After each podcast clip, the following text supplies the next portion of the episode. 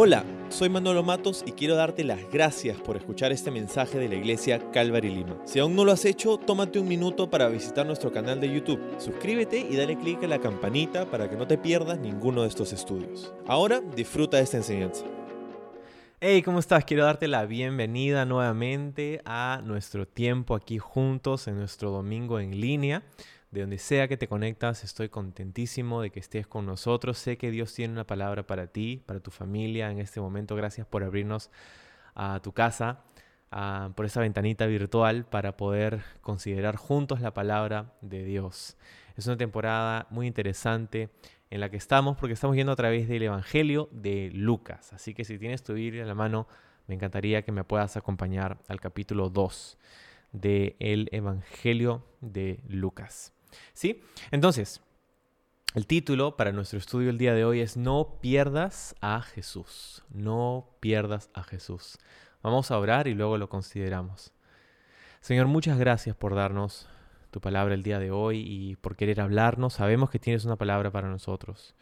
Abre nuestra mente, nuestro corazón. Queremos recibir tu dirección, tu visión, tu perspectiva, tu ánimo, tu exhortación.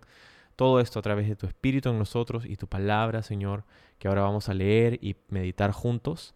Bendice a cada uno de mis hermanos que están aquí, em, reunidos aquí virtualmente, ah, desde aquí hasta sus casas, Señor. Te pido una bendición sobre cada uno de ellos. Úsanos para tu gloria, guárdanos, protégenos y bendice, Señor, este estudio en el nombre de Jesús. Amén. Amén. Vamos a continuar en el verso 39 del capítulo 2 de Lucas. Dice lo siguiente.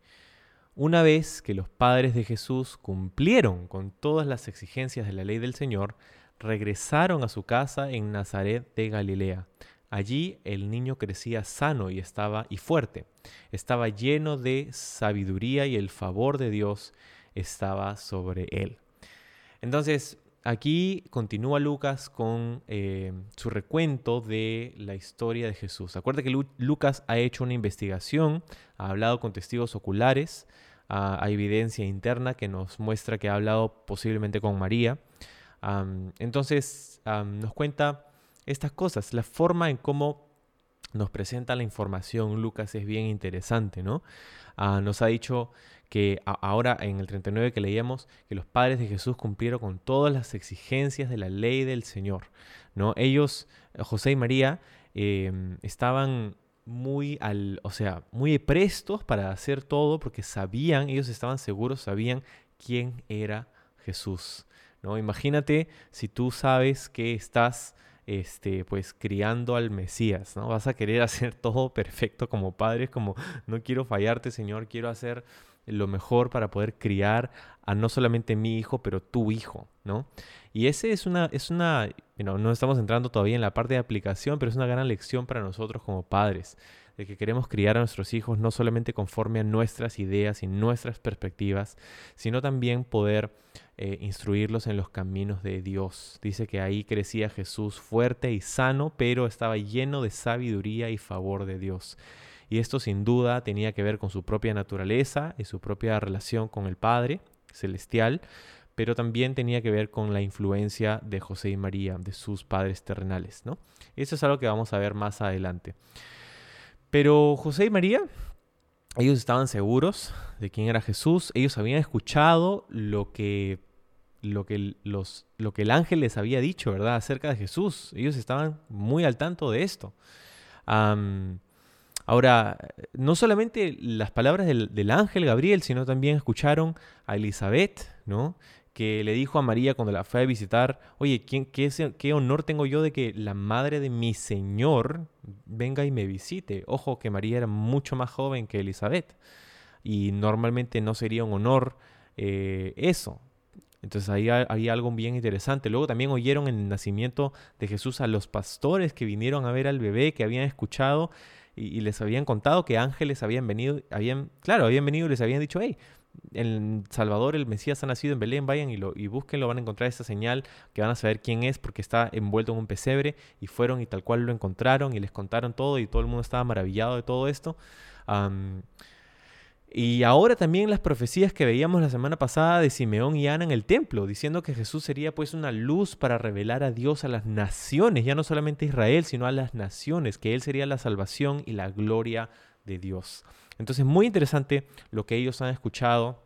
Imagínate ah, la expectativa, el anhelo, el amor, el cariño que tienen José y María hacia Jesús y ver cómo Dios va a eh, a usarlo de estas formas, ellos atesoraban estas cosas en su corazón.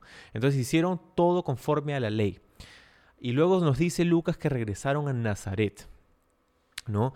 Ahora, eh, lo que Lucas no nos cuenta es la información que nos dan en los otros evangelios, por ejemplo, acerca de, las de las mudanzas y todo esto. ¿no? Ellos vivían en Nazaret, eh, sí, en Nazaret, pero fueron a Belén para empadronarse.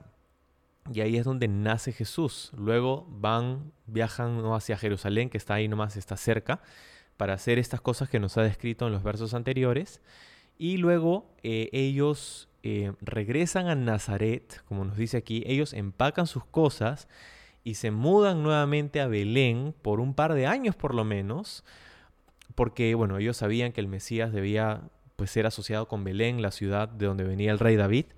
Ah, pero no solamente eso, sino que Em, te digo esto porque es durante ese tiempo que llegan los reyes del oriente a, Jerusalén buscando al Mesías y los escribas que hablaron con ellos y les, dijeron que si el Mesías habría nacido, eh, habría nacido en Belén y ahí es donde lo podrían encontrar de repente. Así que ellos van justamente por esta profecía de Miqueas capítulo 5 van a Belén y ahí encuentran a Jesús. Encuentran, dice Mateo, al niño Jesús en una casa. No encuentran al bebé en un pesebre.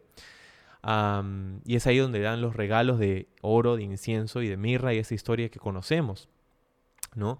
de hecho, em, cuando ellos se van, cuando los reyes del oriente se van, eh, Dios advierte a José en un sueño que se vayan a Egipto porque Herodes quería matar a Jesús y entonces aquí entendemos que Jesús en ese entonces tenía entre uno y dos años, ¿no?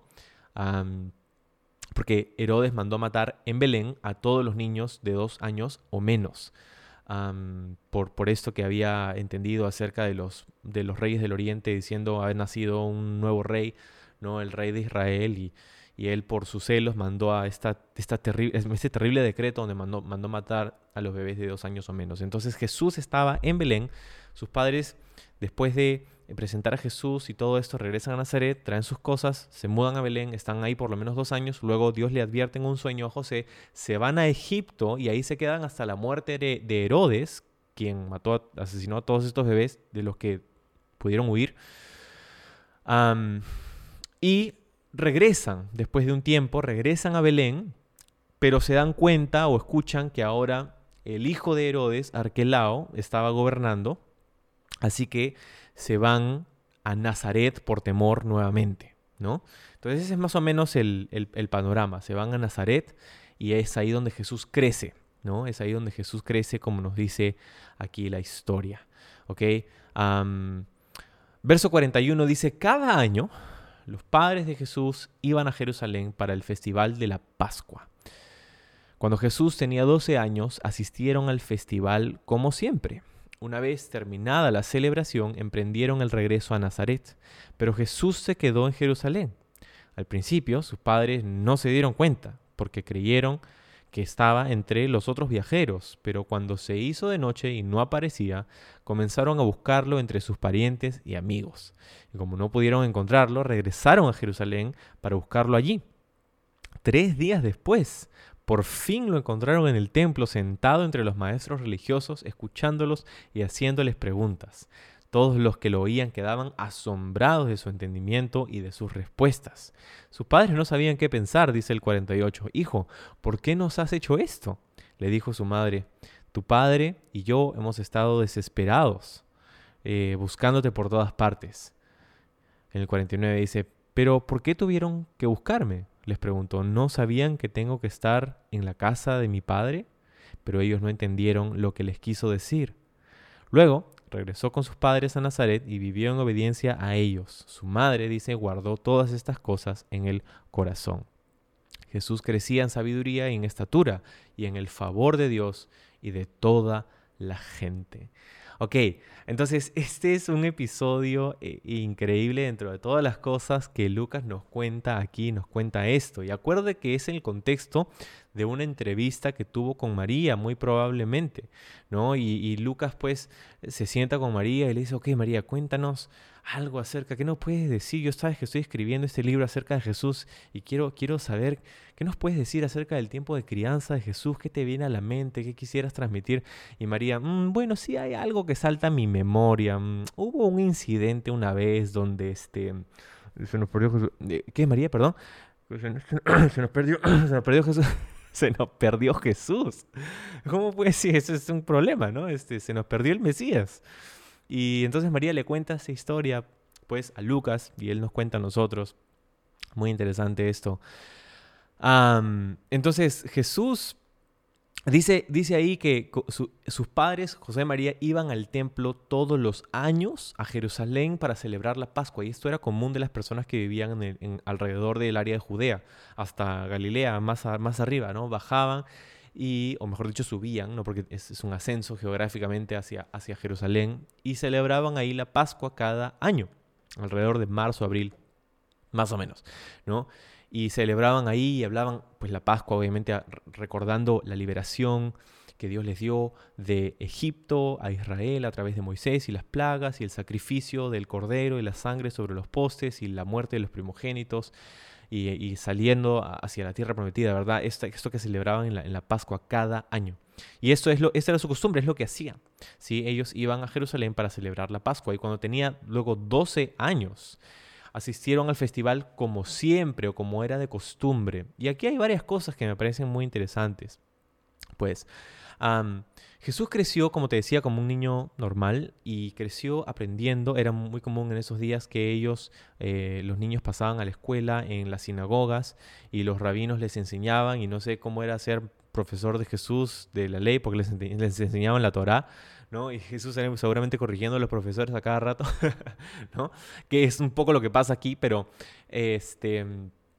Entonces él, creció y sus padres crecieron llevándolo vamos a decir, a la iglesia, ¿no? entre comillas, ¿no? al templo. Eh, era una costumbre, ya sabían que era el momento del año, era algo que ellos hacían, ¿no? Ah, y, me encanta eso, me encanta eso, que Jesús eh, estaba en el templo y estaba ahí escuchando y creciendo y, entendiendo y, como, familia estaban haciendo eso. Y eso me, me encanta porque es, hay un punto bien importante aquí, ¿no? decíamos hace un rato que no debemos criar a nuestros hijos solamente conforme a, nuestras ideas, pero de hecho con criarlos en los caminos del Señor y, estar eh, en medio de, de, la iglesia, pues de, como familia buscar juntos al Señor. ¿No? Y es una decisión que, podemos tomar juntos, ¿no? Oye, quizá no hemos estado haciendo las cosas súper bien y queremos, eh, queremos comprometernos con el Señor, queremos como familia buscar juntos al Señor. Y es la razón por la que hacemos cosas como dedicaciones de bebés o, em, ¿no? De, la razón por la que cuando personas se casan, hacemos una ceremonia religiosa donde hablamos con las parejas acerca de, la intención de Dios, el plan de Dios para los matrimonios y la familia y todo esto. Y, me encanta, me encanta que, ellos hicieron eso. Jesús tenía 12 años y es ahí donde van eh, a, celebrar, como siempre, la Pascua. Iban y regresaban, ¿no? Y cuando ya regresaban, dice que pues pensaron que Jesús estaba entre los demás, por ahí. Pero dice que se hizo de noche y no aparecía y comenzaron a buscarlo desesperados. Yo no me puedo imaginar, ¿no? Este, que se te pierda un hijo es suficientemente este, agobiante, ¿no? Pero que se te pierda el Mesías, ya es, es, otra, es otro, otro level ya, ¿no? Em, se fueron ahí, lo buscaron y no aparecía, dice el texto, y comenzaron a buscarlos frenéticos así. Y que no me puedo imaginar la angustia, ¿no? No lo encontraron, así que regresaron hasta Jerusalén. En ese, en ese entonces era, como te decía, estos viajes eran comunes y eran común también hacerlo en grupos, ¿no? Grupos de familias que iban, era todo un, todo un tema, ¿no? Eh, de hecho, lo vemos también en otras partes del Nuevo Testamento, en el libro de los Hechos, alrededor del tiempo de la Pascua, donde había mucha gente viajando y llegando a Jerusalén para celebrar allí en el templo. ¿no? Y había entonces viajaban en grupos para protegerse, para acompañarse, ¿no? Era una cuestión familiar, bien, bien bonita. Pero mientras regresaron, estaban ahí, oye, ¿dónde está? Por ahí, ¿no? estaban...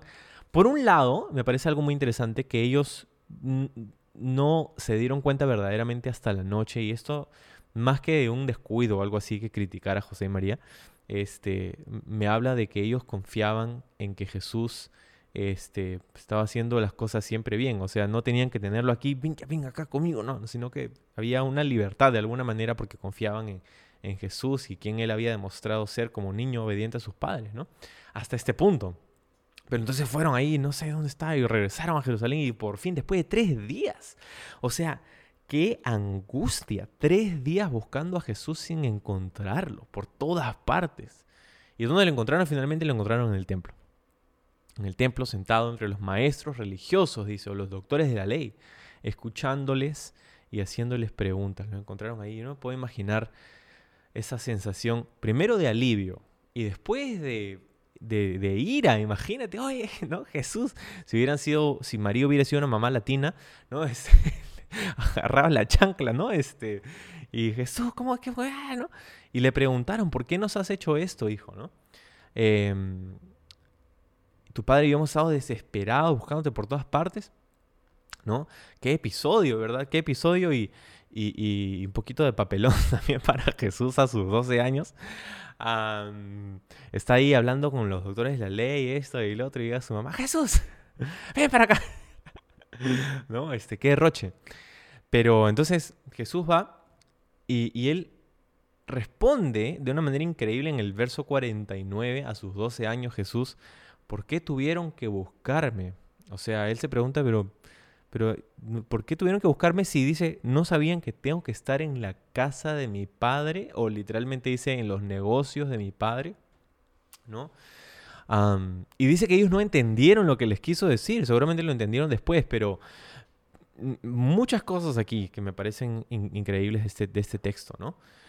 Em, Jesús estaba ahí a sus 12 años discutiendo con los doctores de la ley y dice que las personas que lo escuchaban se asombraban, dice, se asombraban de, escuchar las respuestas y las preguntas que Jesús hacía, de la perspicacia que tenía Jesús, del nivel de conocimiento y profundidad que tenía Jesús de conocimiento sobre, sobre las cuestiones de la ley. No imagínate, pues, eh, o sea, este, discutir con un escriba que conoce solamente la teoría y hablar con él que él es la palabra de Dios, ¿no?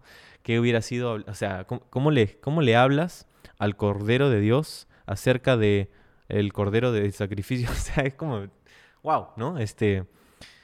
Pero de hecho, cuando dicen el 47 que los que lo oían quedaban asombrados de su entendimiento y sus respuestas, ahí eh, la palabra asombro es la misma palabra que usa Lucas para describir la reacción eh, de personas cuando veían a Jesús hacer un milagro, por ejemplo, en otros, en otros momentos en el Evangelio, ¿no? cuando Jesús sanaba a un enfermo, hacía un milagro, la gente también usaba Lucas esta misma palabra para describir este asombro.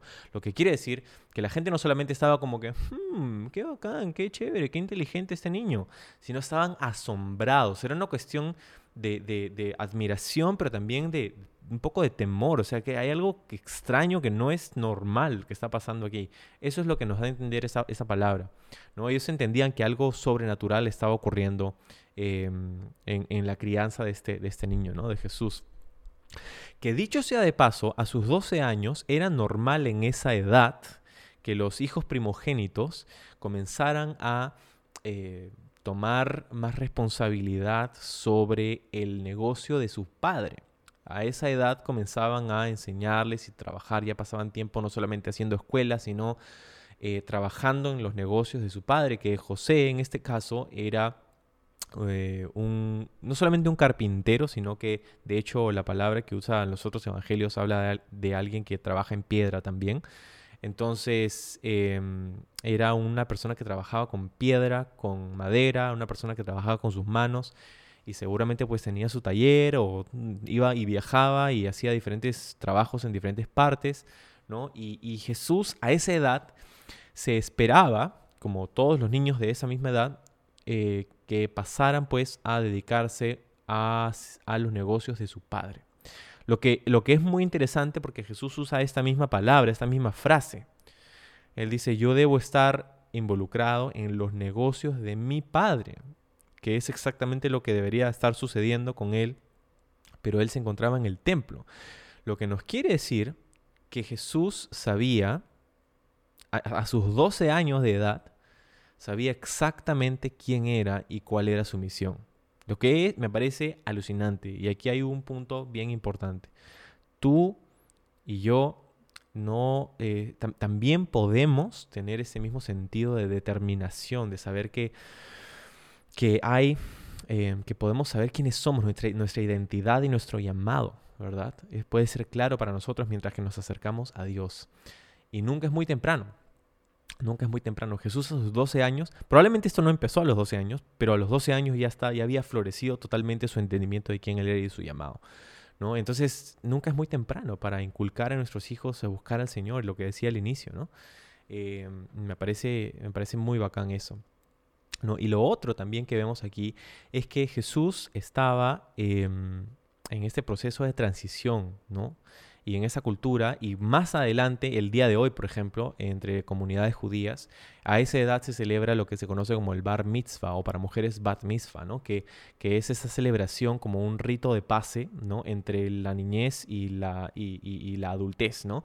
en este caso de niño a hombre. ¿no? Ese es lo que se celebra en el bar mitzvah, y, y lo que significa bar es hijo y mitzvah es mandamiento o ley. Entonces, bar mitzvah es esa celebración donde, donde los padres y el niño reconoce que ahora no solamente es un hijo de sus padres, sino también es un hijo de la ley, que ahora es responsable ante Dios. Y, como padres dicen, he criado a mis hijos para que sean responsables delante de ti, no solamente delante de mí. ¿no? Y, para el, niño o la niña no es, lo mismo, ¿no? reconocer que son responsables delante de Dios también. Eh, una celebración muy bonita. Em, que se generó bastante tiempo después de los días de Jesús, pero en ese, en tiempo ya era costumbre ese, ese cambio ¿no? de hacia, hacia un poco más la adultez.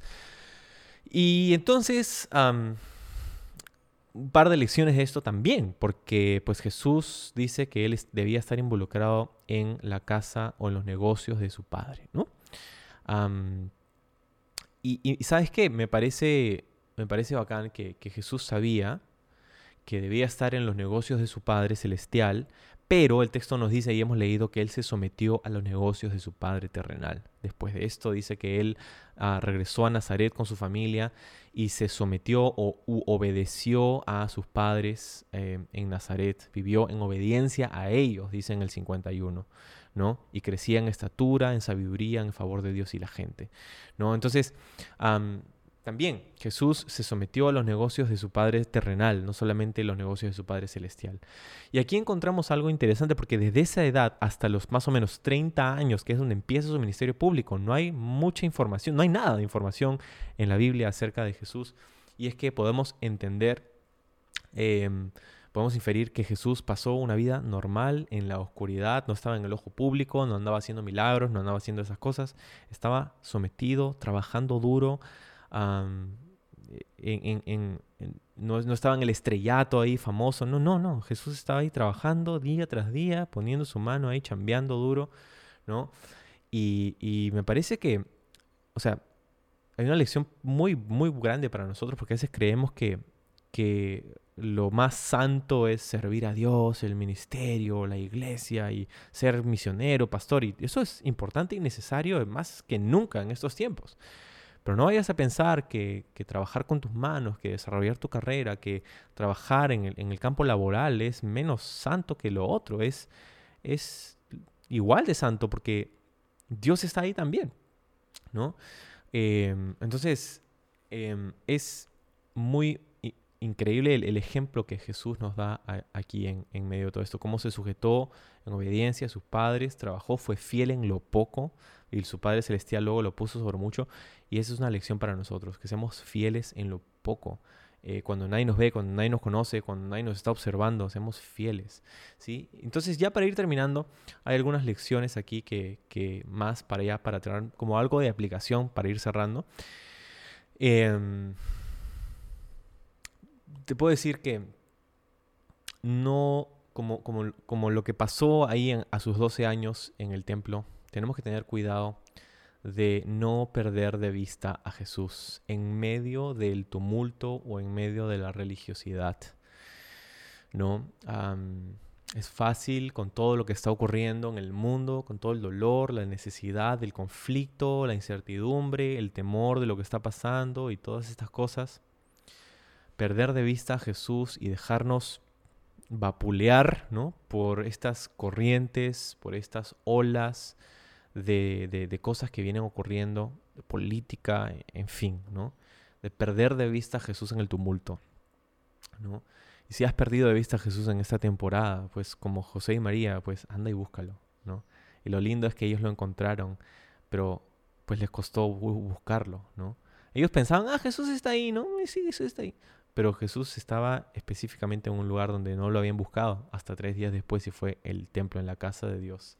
Si tú has perdido de vista a Jesús, tú también puedes encontrar, encontrarlo si lo buscas, si lo buscas en su casa, si lo buscas lo lindo es que no tienes que ir a un lugar físico, sino que puedes encontrarlo en este mismo momento, si tú clamas a Él, si tú oras a Él, ¿no?